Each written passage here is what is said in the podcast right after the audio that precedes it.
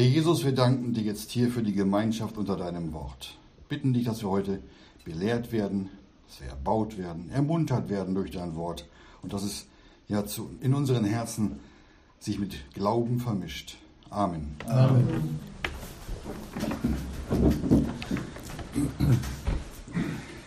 Markus Evangelium Kapitel 9, da lesen wir jetzt die Verse 14 bis 16 und die Überschrift lautet, lautet heute Streitigkeiten. Lesen wir ab Vers 14. Und als er zu den Jüngern kam, sah er eine große Volksmenge um sie her und Schriftgelehrte, die sich mit ihnen stritten. Und alsbald, als die ganze Volksmenge ihn sah, war sie sehr erstaunt und sie liefen herzu und begrüßten ihn. Und er fragte sie, worüber streitet ihr euch mit ihnen? Kommen gleich noch ein paar Verse hinzu. In diesem Text, den wir heute durchgehen, da steckt ganz viel Belehrung für uns drin. Hier redet, hier redet Gott zu unseren Herzen. Und darum ist es wichtig für uns, dass wir das verstehen, was uns das Wort Gottes hier mitteilt. Wir lesen, wie die Jünger von einer Volksmenge umringt waren und auch von den Schriftgelehrten, die sie ja offenbar angegriffen hatten und nun mit ihnen stritten. Die Schriftgelehrten, das wissen wir, das waren ja religiöse Menschen. Und die Volksmenge, die waren auch religiös. Das war für diese Volksmenge auch hochinteressant, diesen Wortwechsel zwischen den Schriftgelehrten und den Jüngern mitzukriegen. Das war für die was Besonderes. Die hörten zu, diese Volksmenge, und die waren Zuschauer, die sahen und hörten. Und heute, da würde man sagen, die waren einfach nur neugierig und sie gafften. Kennen wir ja. Tut man ja heute auch so, wenn was Besonderes passiert ist.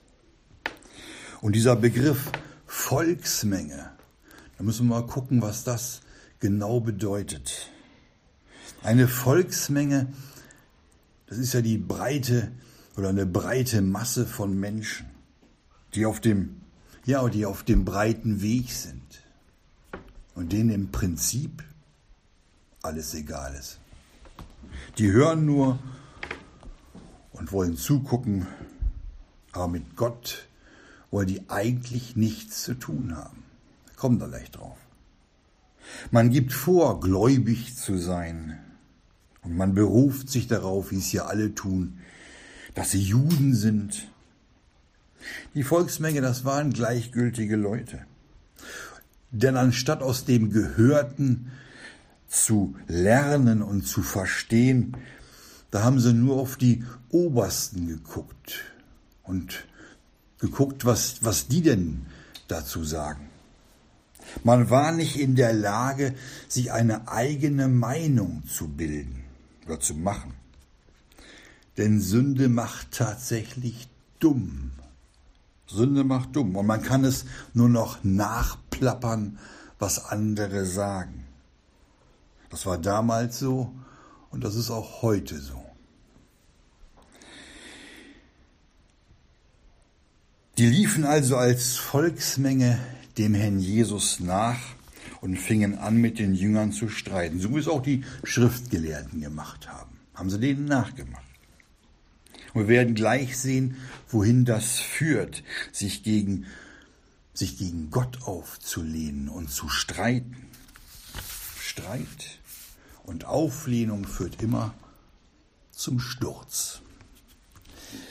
Wer sich nicht verändern lassen will, wer die Belehrung, wer die Belehrung durch das Wort Gottes nicht haben will und sich nicht für, sondern gegen sein Wort entscheidet, der streitet gegen Gott. Das ist so. Und da wird auch niemals Veränderung zum Guten sein. Geht nicht. Der Jesus könnte Veränderung schenken. Könnte er. Er möchte die Menschen ja verändern. Und wir sollen ja dem Bilde nach Römer 8, 29, dem Bilde seines Sohnes gleichförmig sein. Gott will, dass wir uns verändern. Diese Volksmenge, die da mit den Schriftgelehrten gegen die Jünger stritten, das hatten, die hatten doch sogar mal ausgerufen oder später dann Hosanna, gepriesen sei der da kommt im Namen des Herrn, Markus 11.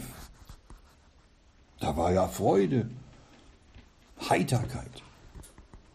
Hier sieht man das ganz deutlich, dass diese Volksmenge sich beeinflussen lässt. Die haben keine eigene Meinung.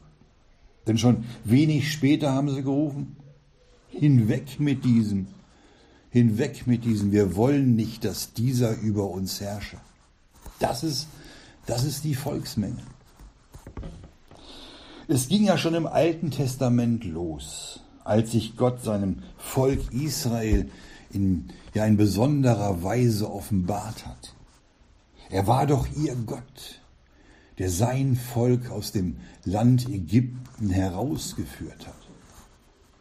Sie hatten doch alles erlebt, die Israeliten, wie Gott die Plagen über Ägypten brachte.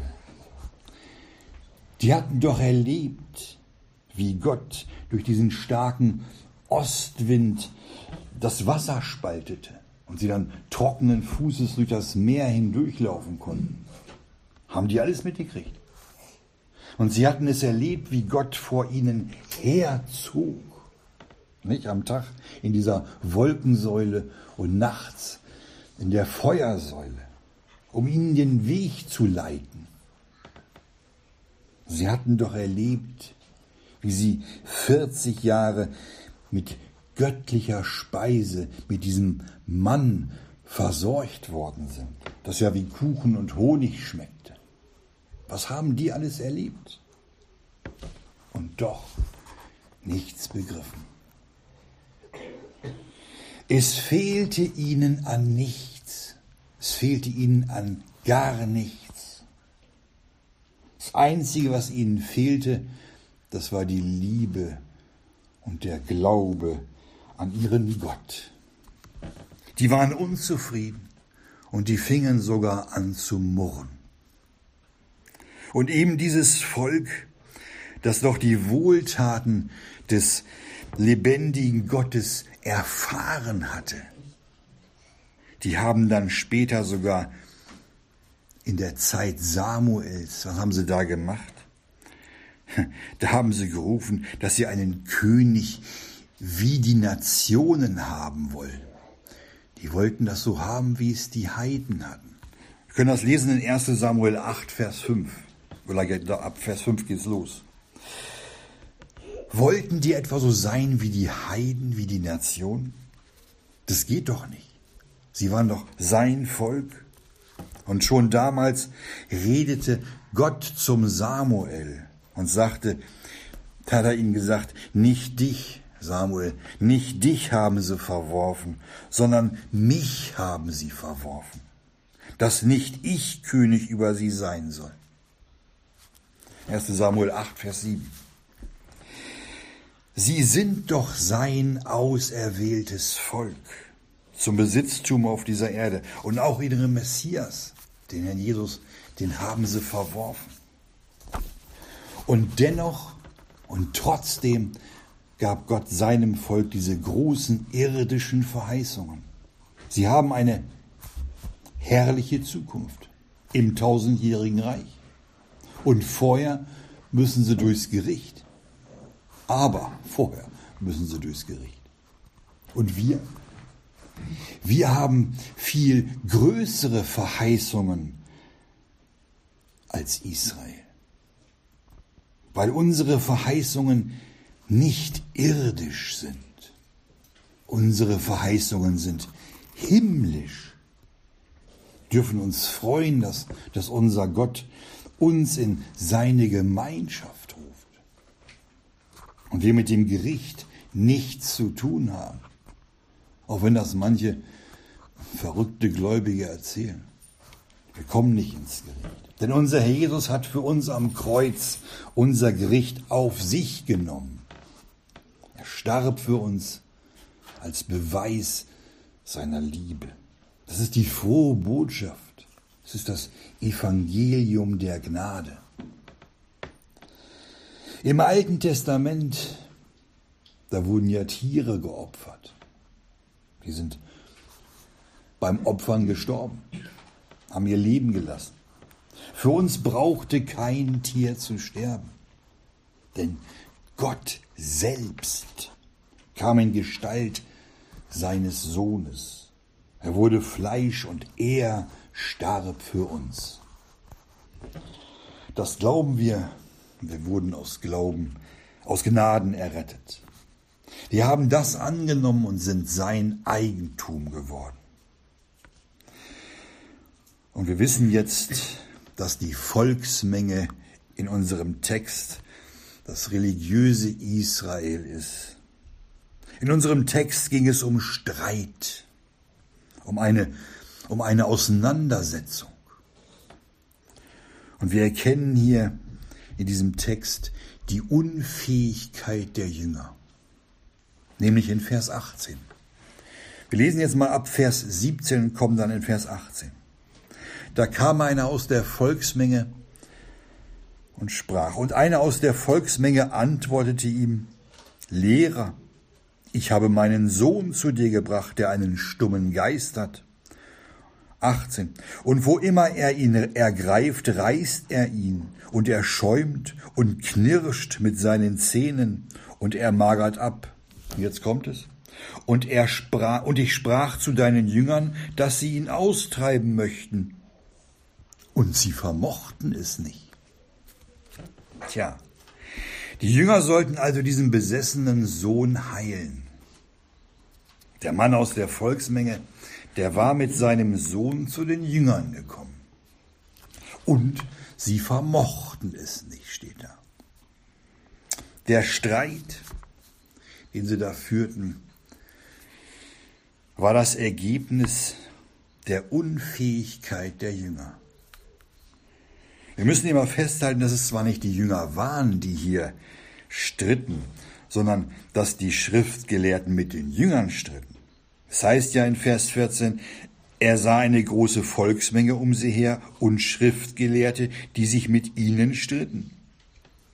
Gut, zum Streit gehören immer zwei.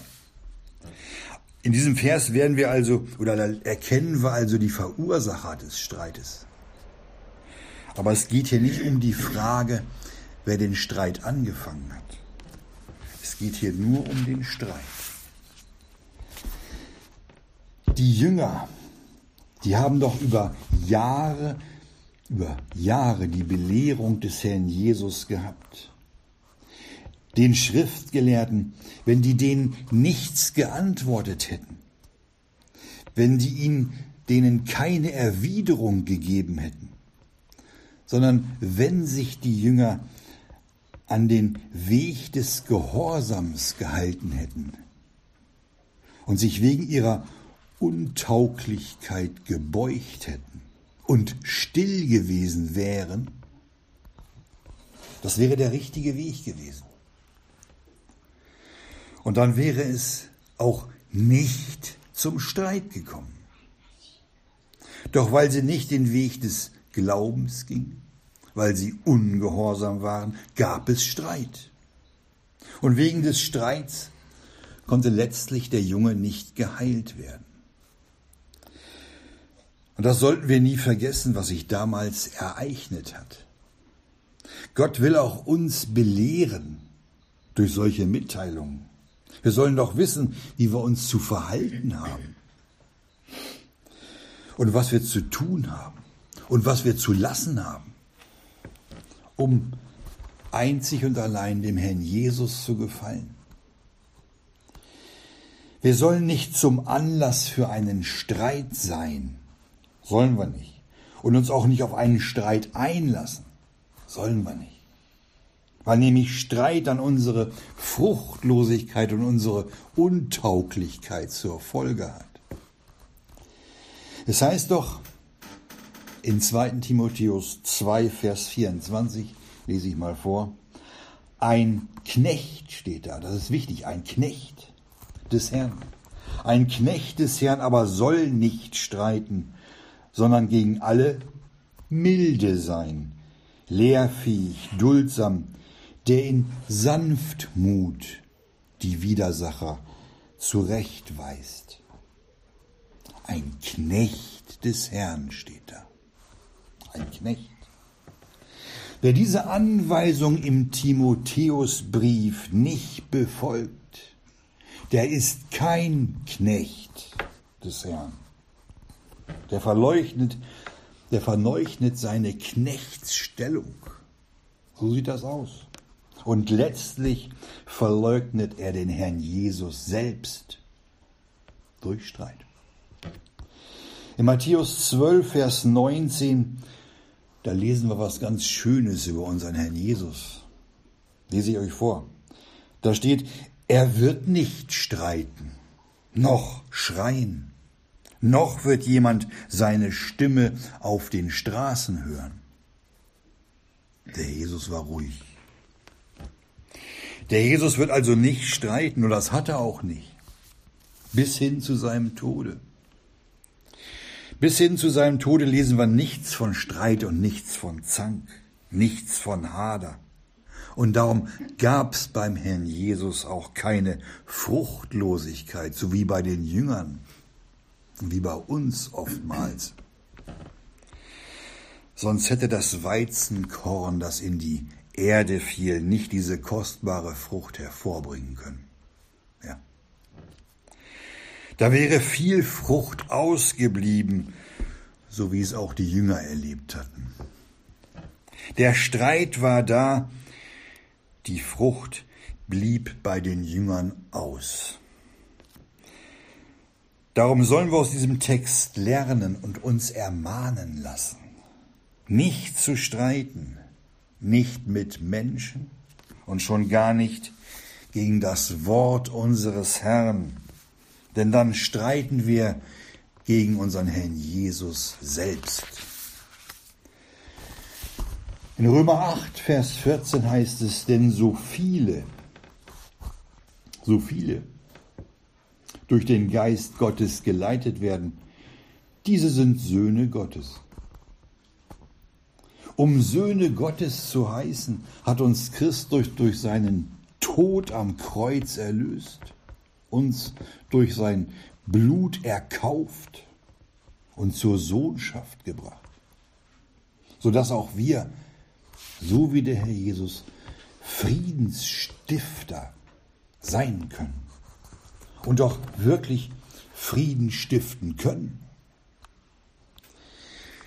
Wir müssen uns mal fragen, wie uns andere Menschen sehen, wie die uns erkennen. Als Friedensstifter? Können nämlich meistens andere viel besser beurteilen als wir selbst. Und am allerbesten kann es der Herr Jesus beurteilen.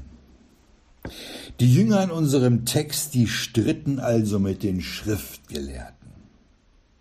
Wieso haben die sich auf diesen Streit eingelassen und haben es nicht getan wie ihr Meister, der sich ja nicht gestritten hat? Was ist der Grund, warum die Jünger des Herrn in diesen Streit verwickelt waren? Wollen wir mal überprüfen. Wenn wir diese Begebenheit lesen in Markus 9, dann fällt uns doch eines auf. Der Herr Jesus war nicht dabei. Der war nicht da. Der war nicht da. Er war nicht bei den Jüngern. Sollen wir mal nachforschen, überprüfen, wo denn der Herr Jesus war? Wieso war er nicht dabei? Wir lesen davon in Markus 9 ab Vers 2. Können wir mal nachlesen. Und nach sechs Tagen nimmt Jesus den Petrus und den Jakobus und den Johannes mit und führt sie auf einen hohen Berg, steht da, besonders allein und er wurde vor ihnen umgestaltet. Wollen wir jetzt nicht darauf eingehen, nur um zu zeigen, wo der Herr Jesus war. Wir nennen diesen Berg ja auch den, den, diesen hohen Berg, den Berg der Verklärung. Genau da, das war ja die Frage, genau da war der Herr Jesus und auch drei seiner Jünger gewesen. Und die anderen neun, die waren da unten bei der Volksmenge und stritten. Von dem Berge der Verklärung, da kam er herunter und kam zu den anderen Jüngern, die mit den Schriftgelehrten inmitten der Volksmenge stritten. Ja. Er kam von oben herunter und kam in das Elend dieser Welt, wo sich die Seinen mit den anderen stritten. Er trat mitten hinein in die Welt, wo der Teufel die Menschen quält und sie belügt. Da kam er hin. Wenn Streit da ist und auch wir streiten, dann sind auch wir in einem Zustand, der den Herrn Jesus nicht verherrlicht. Im Gegenteil. In unserem Text kam der Herr Jesus zurück und da war der Streit in vollem Gange. Wäre es, ja meine Frage, wäre es womöglich so nicht zum Streit gekommen, wenn der Herr Jesus nicht weggegangen wäre und nicht auf diesen hohen Berg gegangen wäre? Mit Sicherheit wäre es dann nicht zum Streit gekommen. Es ist doch so, dass wenn bestimmte Menschen in der Nähe sind, dann kommt kein Streit auf. Ja, dann reißt man sich zusammen. Aber wehe, wenn dieser eine, der da Frieden stiftet, weg ist, dann geht's los. Aber richtig. Der Jesus hat wirklich Frieden gestiftet, ja Frieden gemacht durch das Blut seines Kreuzes. Er war friedlich. Er wurde das Lamm Gottes genannt. Gott möchte Veränderung in unseren Herzen. Das heißt doch nicht umsonst in Matthäus 5, Vers 9, Glückselig die Friedensstifter, denn sie werden Söhne Gottes heißen. Das ist doch für uns. Und unser Herr Jesus ist in den Himmel aufgefahren. Und weil er nicht hier geblieben ist auf dieser Erde, da nehmen sich einige freche und eigenwillige Gläubige heraus, gegen ihren Gott streiten zu können. Manche Gläubige, die sind mit irgendwas, mit irgendeiner Sache nicht einverstanden. Ah, obwohl diese Sache unter der Zulassung Gottes geschehen ist. Wir müssen nicht mit allem einverstanden sein, aber wir sollen Dank sagen in allem. Streit ist immer Anklage gegen Gott. Und zwar immer, weil Gott uns verboten hat zu streiten. Warum ließen sich die Jünger auf diesen Streit ein? Den Jüngern denen fehlte der praktische Glaube, ihnen fehlte das Vertrauen zu Gott. Genauso wie auch heute. Jedem Gläubigen, der streitet, der Glaube fehlt. Es sind solche Geschwister, die dem Herrn Jesus vor seinen Augen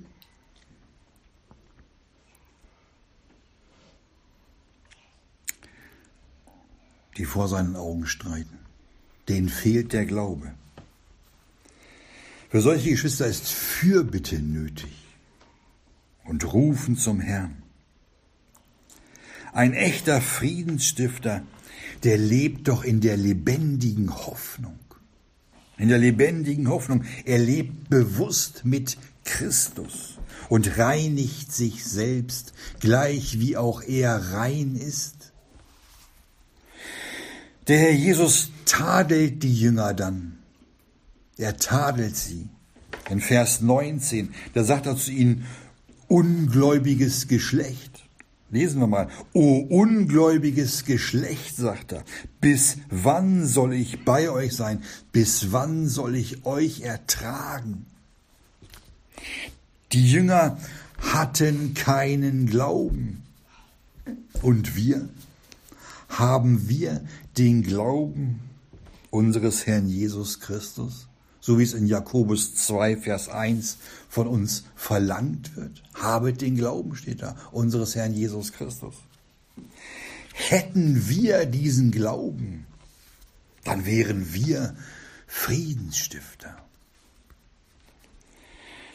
Und das würden dann auch alle erkennen und alle würden das bestätigen können. Nur wo der Herr Jesus nur wo der Herr Jesus den ersten Platz in unseren Herzen hat, da ist kein Streit und da ist kein Zank. Ob andere so über uns reden können? Wenn uns andere als Friedensstifter erkennen, dann sind wir dem Herrn Jesus ähnlich. Dann sind wir ihm ähnlich. Und dann wird wenigstens ein bisschen Glauben da sein. Es ist übrigens kein Glaube, wenn wir selbst denken, wir hätten Glauben. Wenn dann nämlich Prüfungen kommen, dann können wir dem Herrn Jesus nicht mal, ja nicht mal das Geringste vom Glauben entgegenbringen, weil nämlich kein Glaube da ist. Da ist vielmehr Unglaube. Unglaube ob wir das nun hören wollen oder nicht. Das ist die Wahrheit, weil es das Wort Gottes so sagt. Unglauben führt immer Streit herbei. Und da müssen wir aufpassen. Es reicht aus, nur einmal unachtsam zu sein. Es reicht aus. Und sofort wird das alte Fleisch zu zu neuem Leben erweckt. Und dann bricht alles Böse aus uns heraus. Und der Streit ist da. Unser altes Fleisch, das ist nämlich nicht friedensstiftend. Das geht auch nicht. Im Gegenteil, unser Fleisch liegt im Streit gegen Gott bis heute. Und genau darum hat Gott auch das Urteil des Todes über unser altes Fleisch ausgesprochen. Denn unser Fleisch, das ist durch und durch verdorben. In Hebräer 11, Vers 1, da geht es um den Glauben. Der Glaube ist eine Verwirklichung dessen, steht da, dass man hofft, eine Überzeugung von Dingen, die man nicht sieht. Das ist Glaube. Die Frage ist also, wie es denn mit der Verwirklichung unseres Glaubens aussieht. Bei den neun Jüngern, die da bei der Volksmenge waren, die da stritten, da war keiner dabei, der Glauben hatte. Keiner. Da war keiner bei, der Glauben hatte. Und die drei, die anderen drei, die mit dem Herrn Jesus auf dem Berg waren, hatten die mehr Glauben gehabt? Waren die besser dran? Leider nicht. Denn auch der Petrus, das wissen wir, der war doch auch einer der drei, der mit auf dem Berg war. Hm? Und der Petrus, der schlug später sogar dem Malchus mit dem Schwert auf den Kopf und das Ohr, das Ohr abgehauen. Nee, leider nicht. Unglauben heißt doch, Gott nicht zu vertrauen. Nicht zu vertrauen, sondern sich selbst zu vertrauen. Das ist Unglaube. Schon in Jeremia 17, Vers 5 lesen wir dazu. Da steht, verflucht ist der Mann, der auf den Menschen vertraut und auf Fleisch und seine Arme macht und dessen Herz von Jehova weicht. Auf Menschen zu vertrauen ist auf Fleisch zu vertrauen. Und es wird nicht im Glauben der Arm Gottes bewegt, sondern der Arm des Fleisches, weil man auf fleischliche Kraft vertraut und das Herz von Gott weicht. Da kommt es unweigerlich zu Niederlagen im Glaubensleben. Das war auch damals bei den Jüngern so und auch heute bei uns. Es sollte uns doch wichtig sein, Friedensstifter zu sein, ja, Frieden zu stiften und nicht Streit. Ist uns das ein Herzensbedürfnis vor Gott? Wenn nicht, wenn uns das kein Herzensbedürfnis ist, dann kann der Herr Jesus uns davon auch nicht befreien. Es muss uns schon eine Last sein, eine Last auf unseren Herzen sein, die wir dem Herrn Jesus immer wieder bringen. Und das gilt nicht nur für unsere Streitsucht. Der Glaube der Jünger hatte für die Heilung, ja für die Austreibung nicht ausgereicht. Die hatten nicht mal den schwachen Glauben, um still zu sein und auf Gott zu vertrauen. Und was passiert, wenn man nicht still ist? Dann wird gestritten. Dann kommen Streitfragen auf. Und Zweifel kommt hoch. Man stellt das Wort Gottes in Frage. Ich denke aber, ich meine aber. Dann zeigt es sich, dann zeigt es sich, dass man nicht mal den schwachen Glauben hat, den man sich einbildet, den sich auch heute viele einbilden zu haben, die man gerne haben möchte, aber nicht hat. Es ist kein Vertrauen zu Gott. Hätten die Jünger diesen schwachen Glauben gehabt, dann wären sie still geblieben. Dann wären sie ruhig geblieben und hätten geschwiegen und auf Gott vertraut. Dann wäre es nicht zum Streit gekommen. Und dann wären sie glückselig, wie wir es eben Matthäus 5 gelesen haben. Dann wären sie glückselig und würden Friedensstifter genannt werden. Doch ihr Glaube reichte dafür nicht aus. Und bei uns müssen wir uns fragen.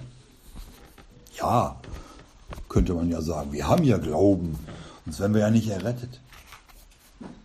Wird so mancher denken. Doch Gott will mehr als nur Errettete zu haben.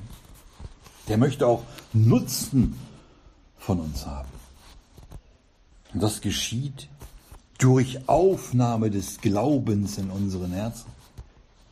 Denn mit den Herzen wird doch geglaubt, damit der Herr Jesus uns gebrauchen kann für sein Werk. Was lernen wir aus dieser Geschichte? Das ist die Frage. Oder lassen wir diese Worte nur durch unsere Ohren strömen, so frei nach dem Motto links rein, rechts raus? Das ist furchtbar undankbar, wenn Gottes Wort verkündigt wird und wir hören nicht mal zu. Denn der Glaube kommt doch aus der Verkündigung. Römer 10, Vers 27. Also ist der Glaube aus der Verkündigung. Und es geht weiter. Die Verkündigung aber durch Gottes Wort. Und wenn wir der Verkündigung aus Gottes Wort nicht glauben, dann kommen wir aus dem Unglauben nicht raus.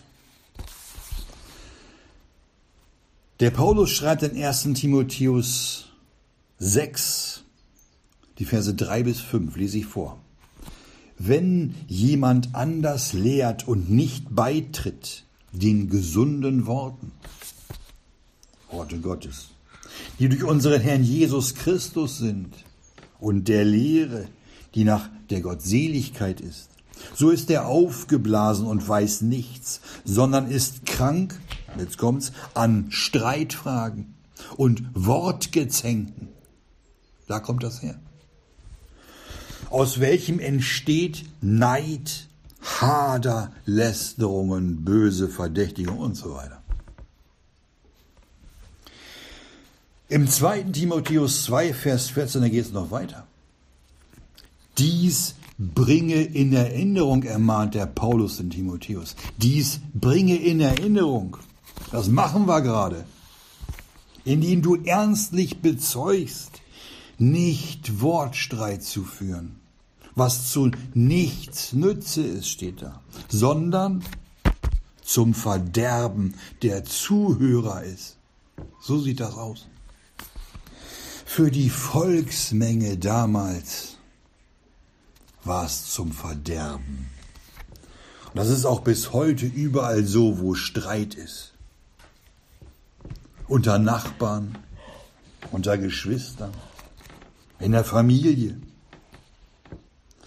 Wir können es an dieser Stelle sagen, wie schade es ist und um wie viel Frucht sich die Kinder Gottes betrügen lassen, wenn die sich auf Streit einlassen.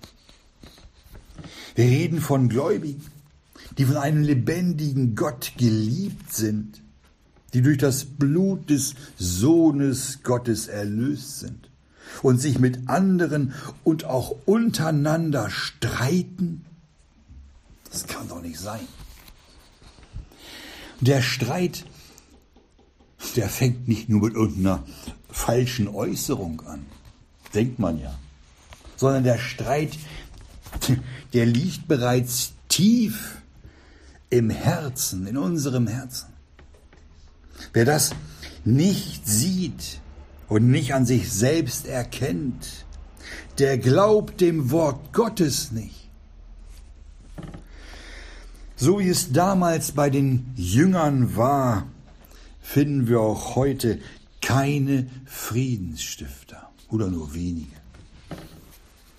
Und wer auf das Fleisch vertraut und versucht, mit fleischlichen Waffen zu kämpfen, der steckt im Unglauben.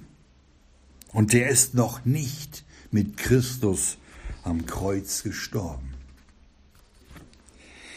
Wir Kinder Gottes sollen nach Römer 6, Vers 5 in Gleichheit seines Todes mit ihm am Kreuz gestorben sein.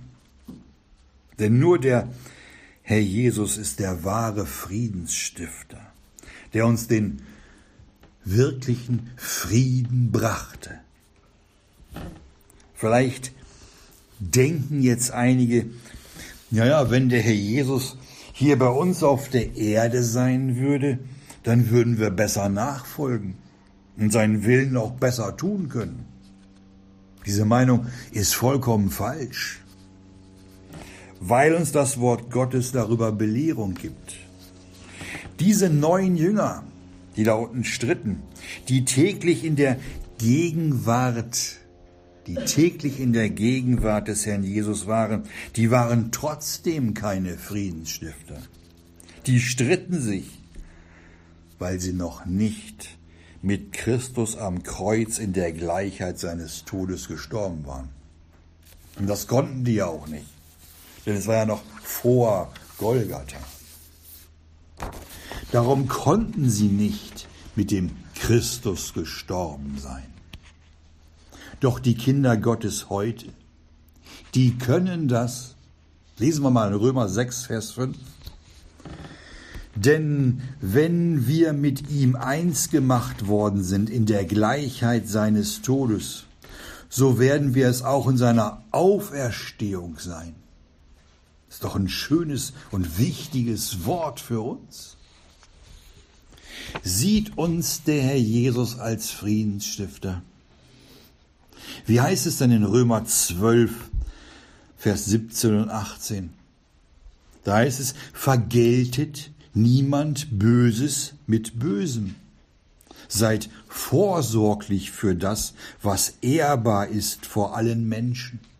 Jetzt kommt noch was. Wenn möglich, so viel an euch ist, lebet mit allen Menschen im Streit, im Frieden steht da. Und nicht im Streit, nicht im Unglauben und nicht in Fruchtlosigkeit. Im Streit zu leben, das wird nicht gut gehen. Und das richtet sich immer direkt gegen das Wort Gottes und damit auch direkt gegen Gott. Der Jakobus hat uns Folgendes mitgeteilt in Jakobus 4, Vers 1. Da schreibt er, das ist eine Frage, woher kommen Kriege und woher Streitigkeiten unter euch? Nicht daher, aus euren Lüsten, die in euren Gliedern streiten? Da haben wir die Ursache. Es sind Lüste, die in unseren Gliedern, in unserem Fleisch streiten. Das steht da. Unsere Sünden und all das, was nicht in die Vergebung gebracht wurde, all das Weltliche, woran unsere Herzen noch festhalten, all das sind Lüste, die in unseren Gliedern streiten. Wer sich nicht von den Lüsten trennt und sie nicht verurteilt vor Gott, der kommt nicht weiter. Der hat nicht den Glauben, den Gott bei uns finden möchte. Hat er nicht. Und da ist auch keine Liebe zum Herrn. Das ist dann eher so ein, so ein Pflichtbewusstsein.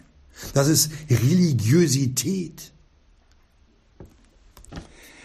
Und gerade die religiösen Menschen, die hatten den Herrn Jesus aus Neid überliefert. Lese ich mal vor.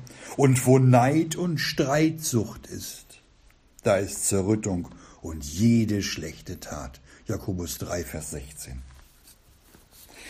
Da, wo wir mit anderen Menschen im Streit sind, müssen wir uns hier dem Wort Gottes unterwerfen. So viel an euch ist, lebet mit allen Menschen in Frieden, heißt es. Und es steht da nicht grundlos, nicht umsonst.